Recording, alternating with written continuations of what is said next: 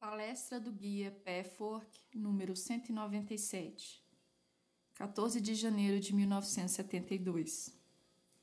Energia e consciência distorcidas. O mal.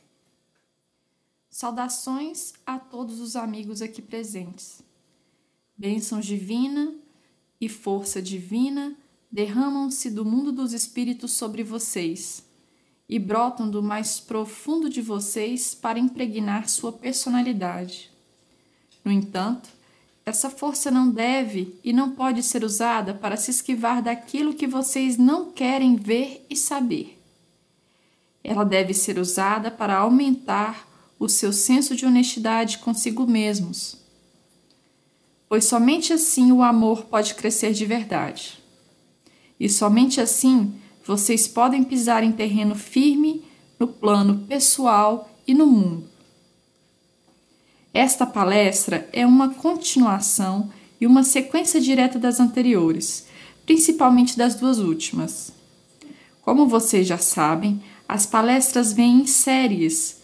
Algumas séries são aparentemente interrompidas, passando para um novo padrão, uma nova ênfase. No entanto, Todos esses tópicos e sequências diferentes formam um todo, como uma cadeia ou espiral, como todos os movimentos universais são espirais se estiverem em harmonia com a criação. Na palestra desta noite, gostaria de tratar, dessa vez de um ângulo diferente, do conceito do mal. Naturalmente, já falamos sobre isso anteriormente. Há muitos enfoques, muitos ângulos, muitos níveis, muitos pontos de vista que podem ser usados para discutir todas as partes da criação.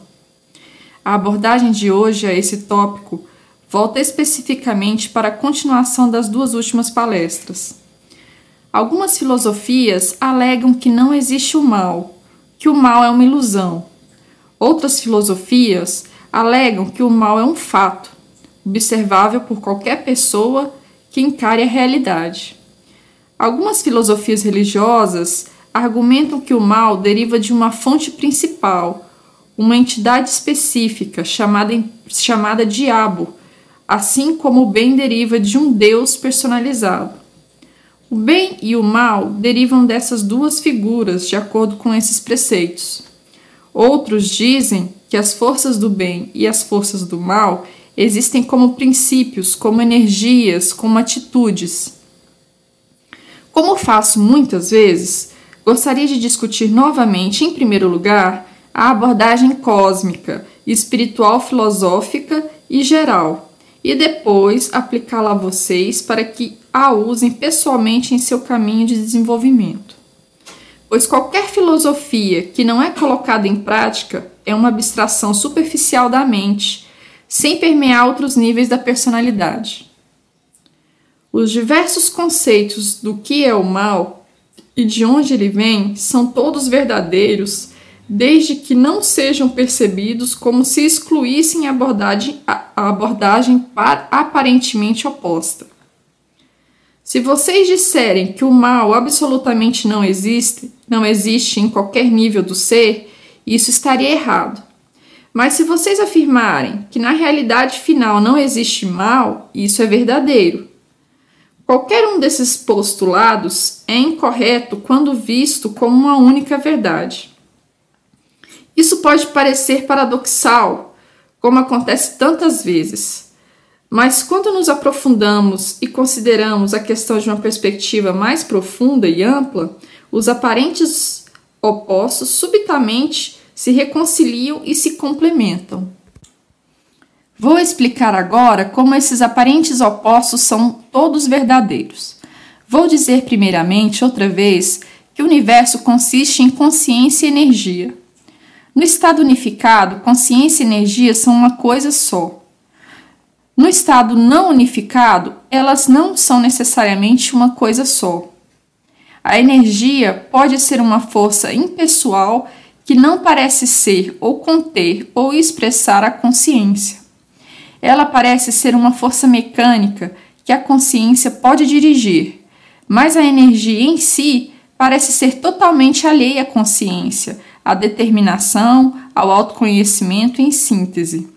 a tudo que se distingue, em síntese, a tudo que distingue a consciência. Pensem, por exemplo, na eletricidade ou na energia mecânica. Até a energia da mente parece muitas vezes estar bastante desvinculada da fonte de sua consciência. Talvez vocês consigam sentir o que quero dizer até certo ponto. Muitos de vocês, por exemplo, já sabem por experiência própria que o poder do seu pensamento, o poder de sua atitude, o poder dos seus sentimentos não tem um efeito imediato. Tem um efeito indireto que a princípio parece tão desvinculado que é preciso um estado de consciência e atenção específicas para entender de fato o que, se diz, o que eu discuti na última palestra, a ligação entre causa e efeito. É somente quando a consciência se expande que vocês podem sentir a unidade desse tremendo poder mental e a energia que ele aciona. Isso funciona de maneira construtiva e destrutiva. O princípio é o mesmo. O estado humano separado, dualista, cria a ilusão de que energia e consciência são duas manifestações diferentes. Existe a mesma divisão de percepção em relação à vida e ao eu, a Deus e ao homem, a causa e efeito, e a muitos outros conceitos ou fenômenos da vida. Há pessoas neste neste plano terrestre que vivenciam o universo, o cosmos, a criação, como fenômenos puramente energéticos. Há outros que, que vivenciam o universo, o cosmos, a criação, primordialmente como consciência suprema.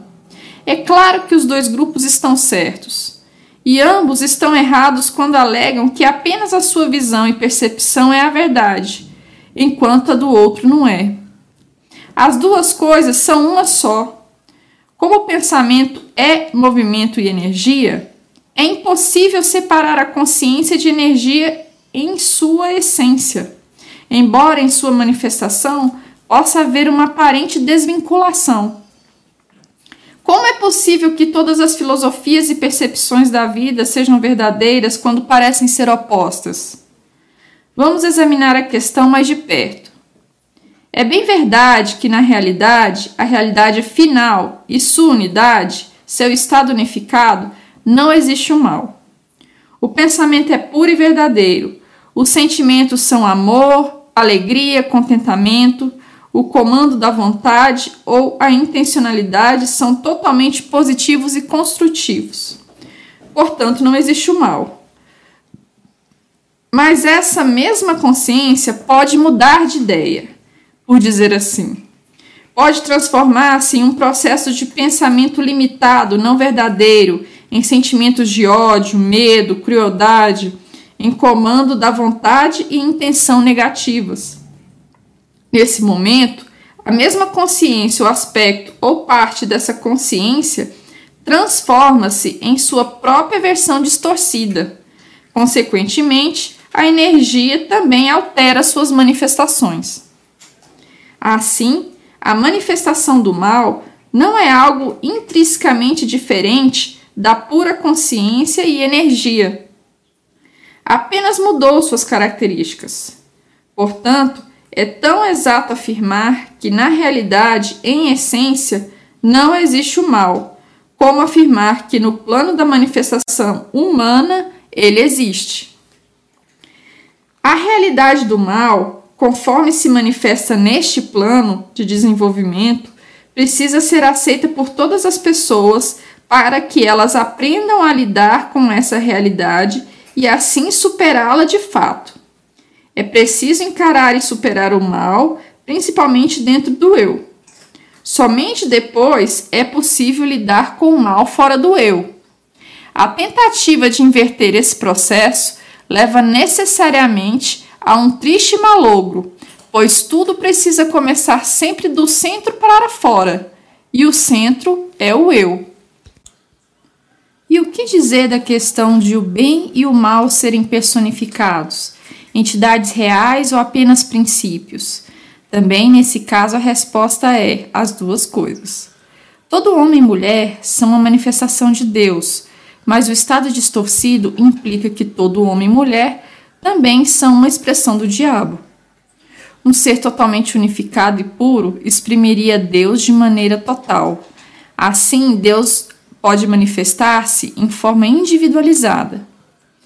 Inversamente, uma entidade que distorceu seu movimento de consciência e energia em grau extremo seria chamado de diabo. Nenhuma dessas pontas do espectro existem na consciência humana. A consciência humana se encontra em um estado de desenvolvimento em que existem tanto o puro e o distorcido, o bem e o mal, Deus e o diabo. A tarefa de todo ser humano no longo, no longo caminho da evolução, vida após vida, e na verdade isso leva milhares de vidas, não centenas, é purificar a alma e superar o mal. Vamos nos deter por um momento no significado do mal, tanto do ponto de vista da energia como da consciência. Quando a energia se transforma em manifestação destrutiva, sua frequência fica mais lenta, proporcionalmente à distorção da consciência que determina esse estado mediante a escolha e a direção da vontade do, do padrão de processos de pensamentos e atitudes instituído. Quanto mais lenta a frequência do movimento, mais avançou a distorção da consciência e mais podemos falar de uma manifestação do mal. Outra alteração do fluxo de energia distorcido ou em sua aberração malévola é a maneira como ela se condensa. Quanto mais desenvolvida a entidade, mais pura a energia, mais rápida é a frequência e mais radiante a sua matéria. Quanto mais distorcida, mais destrutiva, mais malévola, menor é a sua frequência e mais condensada é a forma em que a consciência se manifesta.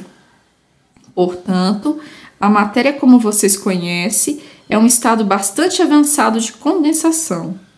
A condensação da energia significa o estado dualista, desconectado, não unificado, e a consciência envolvida nesse estado precisa encontrar um meio de voltar a aumentar a frequência do movimento da energia e de alterar o padrão de pensamentos e atitudes, a fim de purificar a consciência e a energia. O que significa o mal em termos de consciência? A religião, naturalmente, falou muito sobre isso, em termos de ódio, medo, egoísmo, decepção, duplicidade, despeito de trapacear a, com a vida, por não querer pagar o preço, por querer mais do que está disposto a dar e de muitas outras atitudes destrutivas e danosas. Isso é tão evidente que não é preciso insistir neste ponto. Mas vamos examinar mais de perto o fenômeno do mal num nível mais sutil, para ajudar vocês a prosseguirem na jornada interior. Jesus, Jesus Cristo disse: Não resistam ao mal, essas palavras foram mal entendidas sob muitos aspectos. Foram interpretadas de maneira muito literal e, portanto, errônea. Foram tomadas como se significassem que vocês devem permitir que os outros explorem, pisem em vocês, que vocês não afirmem seus direitos humanos e sua dignidade humana. Foram usadas para pregar uma atitude de, hum, de humildade e masoquismo, que não se coaduna com a verdade divina, pelo contrário, ajudam a perpetuar o mal e permitem que o perpetrador manifeste o mal em seu ambiente. Qualquer verdade pode ser interpretada de maneiras diferentes e ao mesmo e no entanto corretas, conforme o nível e a perspectiva do enfoque.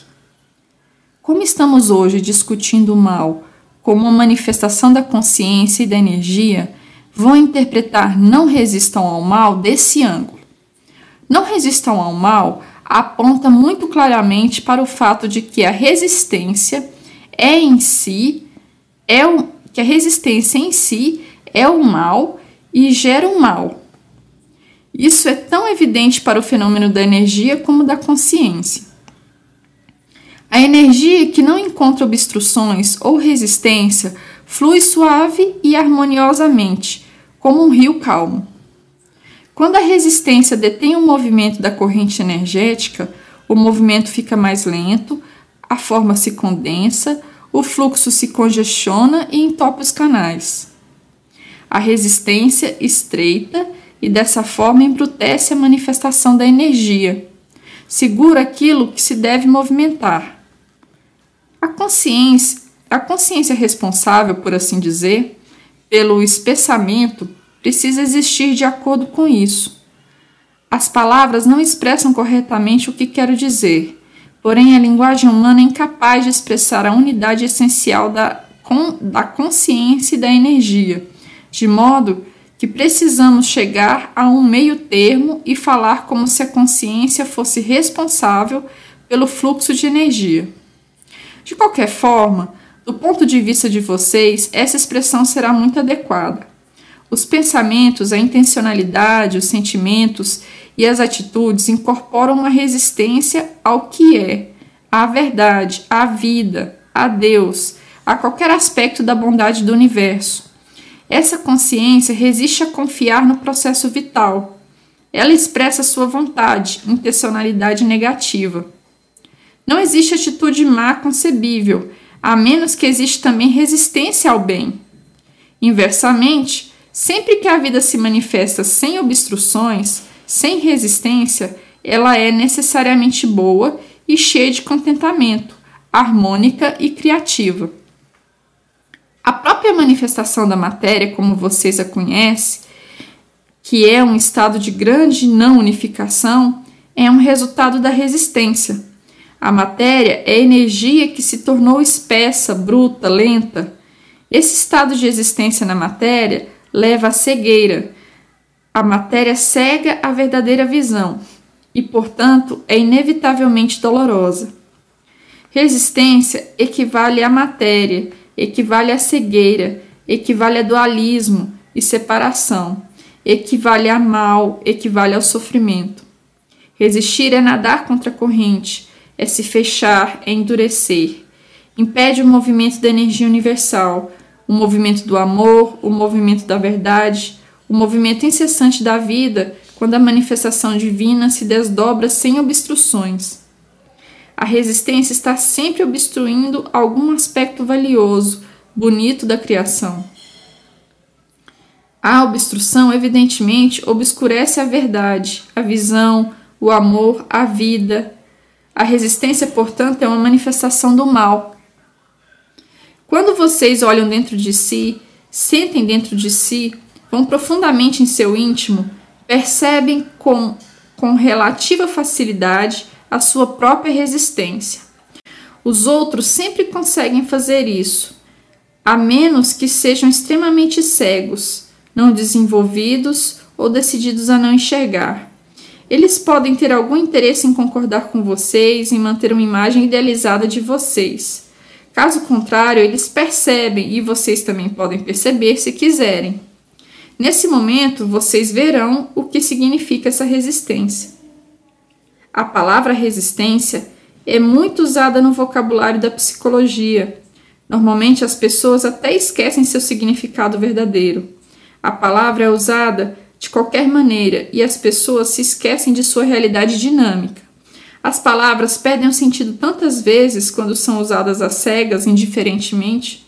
É por isso que deliberadamente e com muita frequência eu mudo a terminologia e as palavras para causar um impacto no entendimento de vocês e impedir que elas sejam usadas de maneira cega.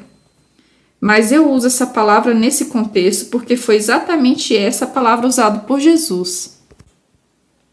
Ocorreu uma coisa semelhante com a palavra mal.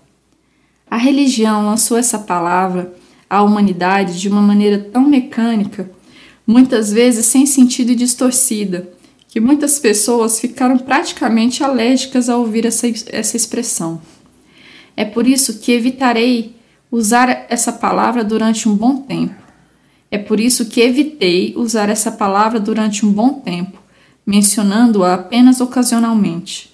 Mas de vez em quando é bom voltar aos conceitos e expressões mais elementares para sacudir e energizar a compreensão de vocês. Quando vocês encaram e aceitam a sua intencionalidade negativa profundamente arraigada, podem associá-la à resistência. A intencionalidade negativa é forçosamente uma atitude de resistência e, evidentemente, uma atitude má. A resistência sempre diz, de uma maneira ou de outra, não quero saber a verdade a respeito disso ou daquilo. Nem é preciso dizer que essa é uma atitude negativa. Ela cria uma força malévola, ela obstrui o movimento permanente da verdade. Em nossa abordagem ao autodesenvolvimento, constatamos muitas vezes que a tríade básica do mal é formada por orgulho, teimosia e medo. Sabemos que tudo mais se encaixa nessa tríade. Qualquer uma dessas três atitudes que sempre que estão sempre interrelacionadas é o resultado da resistência e gera mais resistência ou mal. A obstinação diz: resisto a qualquer outro caminho que não seja o meu. E o meu caminho muitas vezes é contra a vida, contra Deus.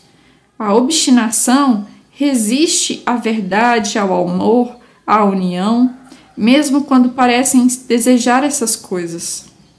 Mas no momento em que a dureza da resistência ou da obstinação passa a existir, os aspectos divinos têm sua manifestação dificultada. O orgulho é a resistência à unidade das entidades. Ela se separa dos outros, eleva-se e assim resiste à verdade e ao amor, que são manifestações criativas da vida. O orgulho é o oposto da humildade, não da humilhação. Aquele que resiste à humildade deve ser humilhado, porque a resistência sempre acaba chegando a um ponto de ruptura. A recusa em expor a verdade e admitir o que existe se deve ao orgulho, e esse orgulho é tanto a causa como resultado da resistência. A resistência gera o medo e o medo gera a resistência. O estado endurecido de resistência e desaceleração do movimento da energia obscurecem a visão e o alcance da experiência. A vida é percebida de uma forma assustadora. Quanto maior a resistência, maior o medo e vice-versa. A resistência à verdade decorre do medo de que a verdade possa ser prejudicial. Se você pensar, vai deixar de confiar no universo. E a resistência à verdade agrava esse medo. Ocultar-se fica cada vez mais difícil e expor-se parece cada vez mais ameaçador. O medo da verdade e daí a resistência nega a, qualidade benigna do universo, nega a verdade do eu, com todos os seus pensamentos, sentimentos e intenções. Essa autonegação, um resultado da resistência, é o mal que cria o mal. Quem quer evitar os sentimentos e os pensamentos e intenções ocultos cria resistência. A resistência, de uma forma ou de outra, está associada a não quero ficar magoado, quer essa mágoa seja real ou imaginária, quer seja devido à obstinação que diz não posso ser magoado, ou ao orgulho que diz nunca vou admitir que posso ficar magoado, e ao medo que diz se eu for magoado, vou morrer. Trata-se também, nesse caso, de uma expressão de desconfiança no universo. Na realidade, a mágoa passa, mas ela não é um estado final. Da mesma forma que o mal também não é. Quanto mais a dor é sentida em toda sua intensidade, mais depressa ela se dissolve em seus componentes originais energia fluente, móvel, que cria a alegria e o contentamento. Não importa se a resistência vem da obstinação, do orgulho ou do medo. Não importa se há ignorância e negação. A resistência obstrui Deus, o bem, o fluxo da vida. Ela cria muralhas, e as muralhas criam a separação da verdade e do amor, a separação da unidade interior. A pessoa que se encontra no caminho do crescimento evolutivo, que busca e tenta, encarnação após encarnação, preencher-se, cumprir sua tarefa naturalmente, tem uma situação interior mista, como vocês sabem. Há muita coisa em seres humanos como vocês que já está livre e desenvolvida. Mas também existe, é claro, como vocês também sabem e vivenciam em seu caminho, distorção, cegueira, má vontade, resistência e mal. O ser humano que se encontra em estado parcial de liberdade interior, movimento de verdade, amor e luz de um lado, e distorção, intencionalidade negativa, vingança, cobiça, ódio, despeito, obstinação, orgulho e medo de outro, precisa encontrar a saída desse conflito. Uma parte resiste à verdade de que você, de que esses sentimentos e atitudes estão prestes, estão presentes, e, res, e resiste a renunciar a eles, enquanto a outra parte está seriamente empenhada no desenvolvimento e na purificação.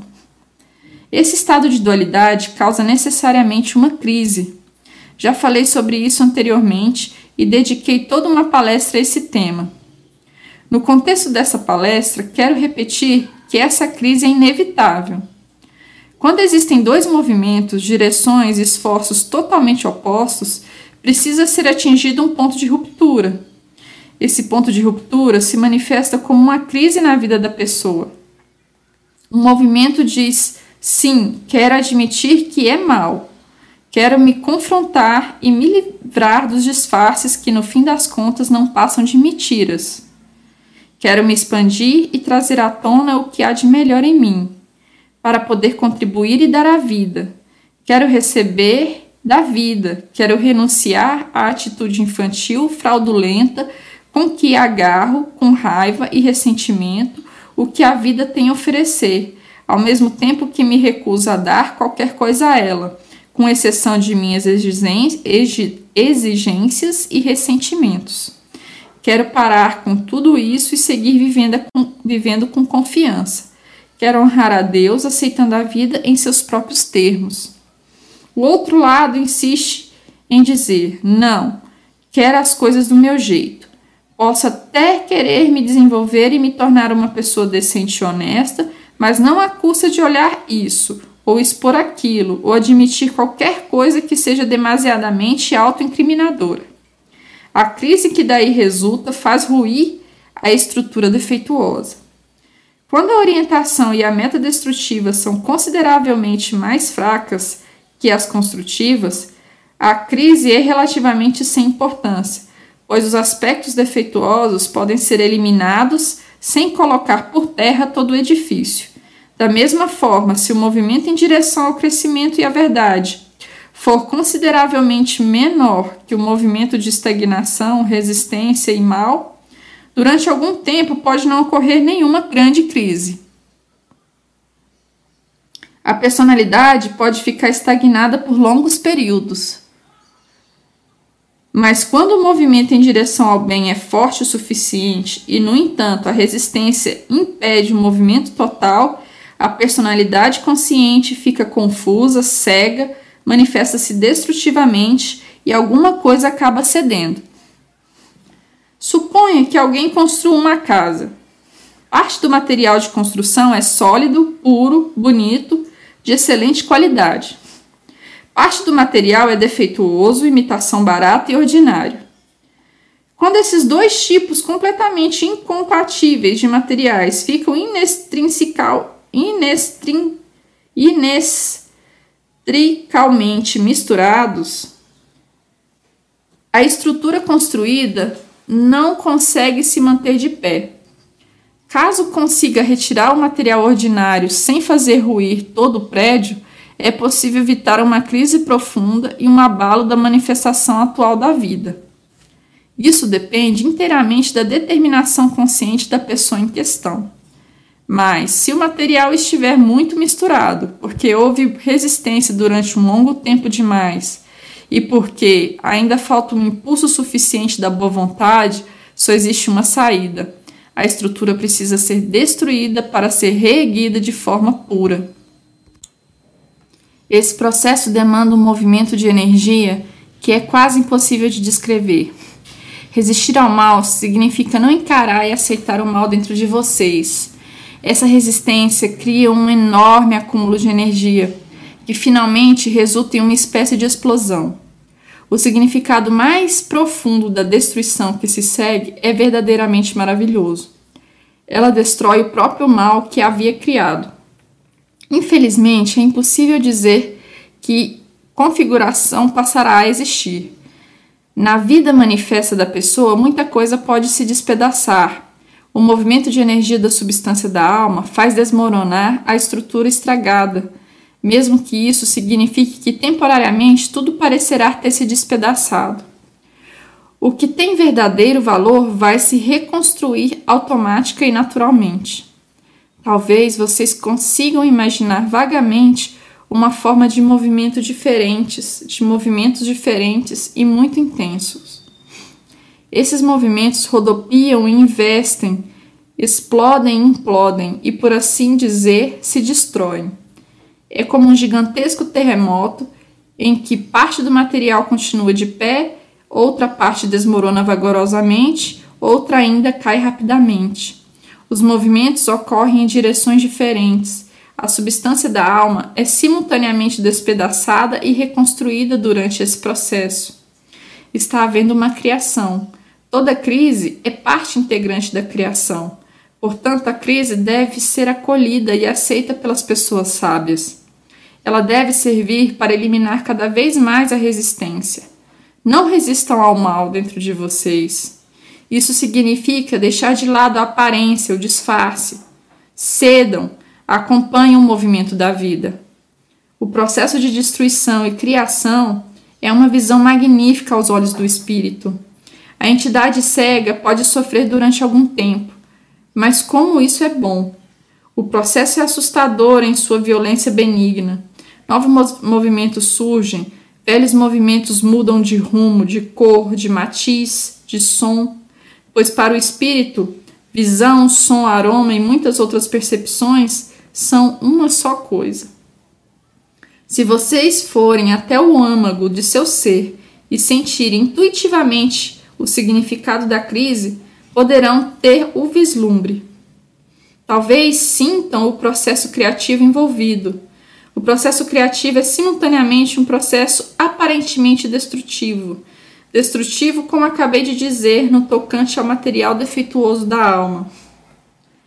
A natureza eterna, final, essencialmente benigna da criação, encontra sua demonstração mais elo eloquente no fato de que o mal acaba se destruindo.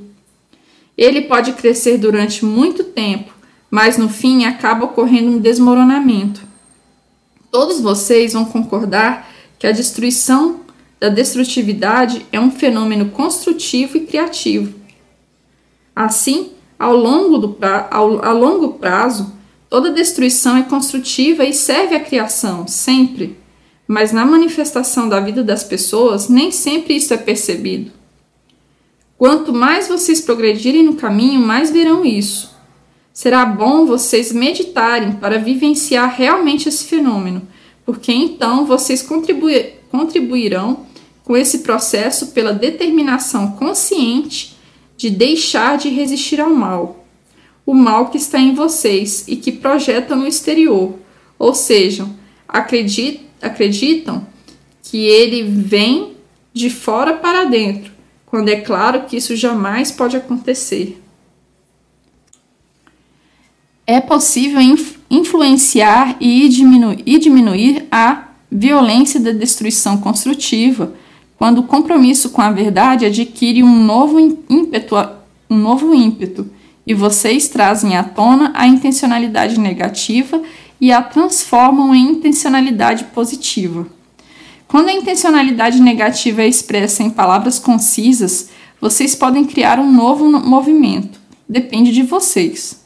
Mas, mesmo antes de fazer isso, ao admitir a sua má vontade deliberada, vocês automaticamente estarão mais do lado da verdade e menos inclinados a concretizar o mal, e ainda assim, e ainda assim achar que tem razão. Vocês saberão quem são, e por estranho que possa parecer, quanto mais vocês admitirem um mal, mais honrados se tornarão, e mais saberão disso, e melhor será o conceito que têm de si mesmos. O mesmo acontece com a dor. Quando mais vocês a aceitam, menos a sentem. A resistência à dor muitas vezes torna a dor insuportável. Quanto mais vocês aceitarem o seu ódio, menos odiarão. Quanto mais aceitarem sua feiura, mais bonitos serão. Quanto mais aceitarem suas fraquezas, mais fortes serão. Quanto mais aceitarem sua mágoa, mais dignidade terão, a despeito da visão distorcida dos outros. Essas são leis inexoráveis esse é o caminho que trilhamos. Muitas coisas maravilhosas estão acontecendo nesse trabalho, mas também precisa haver muita limpeza, e é por isso e por